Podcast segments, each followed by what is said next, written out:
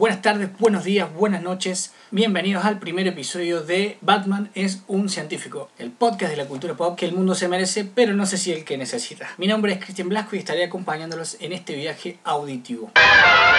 Siempre quise hacer un podcast y por una u otra razón nunca pude. Tuve varios, pero el que más duró fue uno que se llamó 1.21 GW, un podcast de cine que hice con mi amigo y cuñado David Salvatierra. ¿Por qué les cuento esto? Porque ese podcast tuvo un muy lindo primer episodio donde hablábamos de todas las películas del año que íbamos a ir a ver al cine y charlar en el programa. Siempre dije que cuando arrancara un podcast tenía que empezar así, pero He tomado la decisión de que vamos a prolongar la cuarentena. Así es, la cuarentena cerró todos los cines, no solo en Argentina, sino en el mundo, y los estudios empezaron a mover las películas y las fechas de estreno de las mismas. ¿Qué pasó con todo lo que iba a estrenarse este año?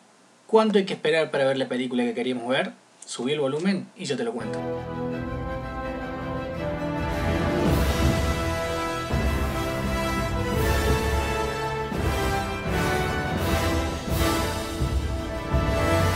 Si el COVID-19 fuera solo un mal sueño y el mundo hubiera seguido su curso, esta semana estaría estrenando Black Widow, la vigésima cuarta película de Marvel y el cierre del personaje que tanto amamos y que protagoniza Scarlett Johansson.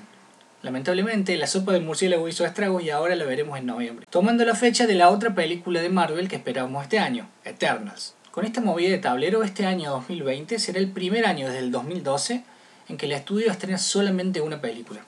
Y cuando digo movida de tablero es porque básicamente movió todo una fecha en adelante. Eternals, que iba a salir en noviembre, pasó a febrero tomando la fecha de Shang-Chi.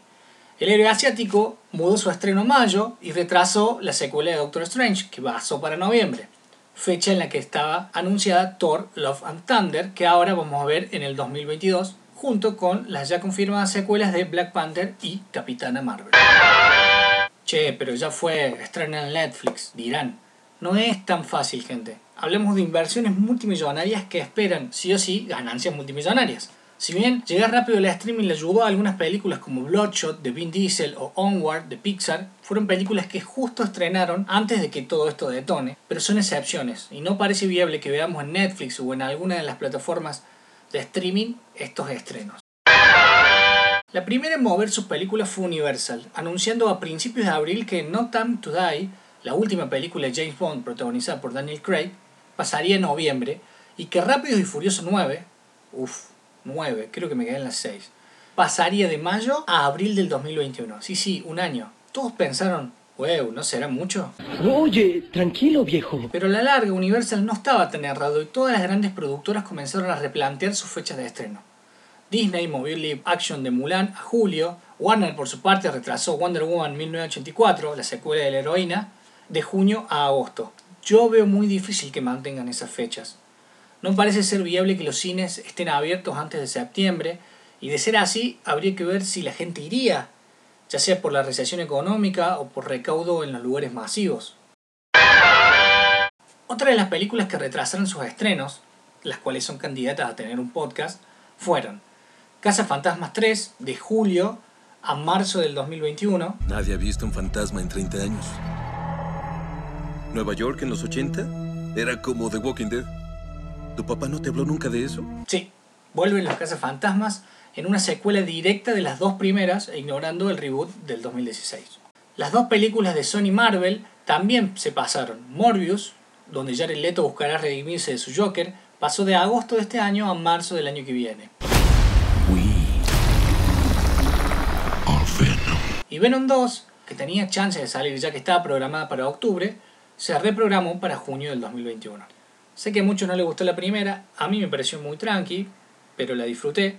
Vuelve Tom Hardy, está Woody Harrelson como villano y Andy Serkis la dirige. Digo, tiene que salir bien esta peli, ¿o no? Donde nada puede mal ir, sal. Eh, salir mal. Eh, es lo primero que sale mal. Los New Mutants parece ser una película maldita. Estaba programada para abril del 2018, pero Fox la pasó a febrero del 2019, casi un año. Y luego la volvió a pasar a agosto de ese año. En el medio Disney compró Fox y la pasó a abril del 2020, pero el COVID la detuvo. No hay fecha de estreno y ya todo indicaría que iría directamente a streaming.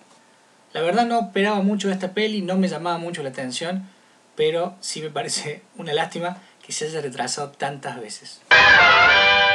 Para terminar, contarle que los rodajes también se pararon y no se sabe mucho si esto impactará en las fechas de salida. Películas como The Batman o Shazam 2 ya anunciaron que se retrasarían en estrenar unos meses. Batman estaba programada para junio del 2021 y ahora la pasaron para octubre, por ejemplo.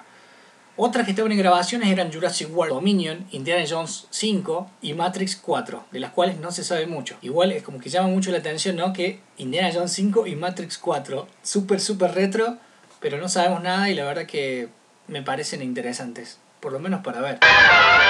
Tampoco se sabe mucho de algunas películas que tenían su estreno programado y no se han anunciado cambios, como Soul de Pixar, Free Guy, que es lo último de Ryan Reynolds, o el crossover del año, Godzilla vs. Kong. A ese le pongo alta ficha. Amigos, estamos experimentando una ligera turbulencia provocada por Godzilla, así que les voy a suplicar se ajusten sus cinturones de seguridad.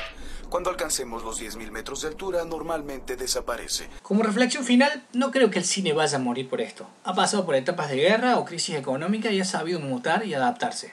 Si bien el streaming llegó para quedarse, no es lo mismo ver en tu tele, por más grande que sea, que el ritual de ir al sala y disfrutar la peli.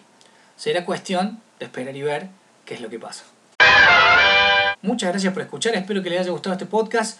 Comentame qué, cuál de todas estas pelis estás esperando o cuál de algunas de las que no nombré esperabas. Mi Instagram es arroba Cristian Blasco y pueden escuchar estos podcasts en cristianblasco.com o en Spotify. Muchas gracias por escuchar, Dios los bendiga. ¿Por qué Batman ya no baila nunca? ¿Recuerdan el Batty Twist?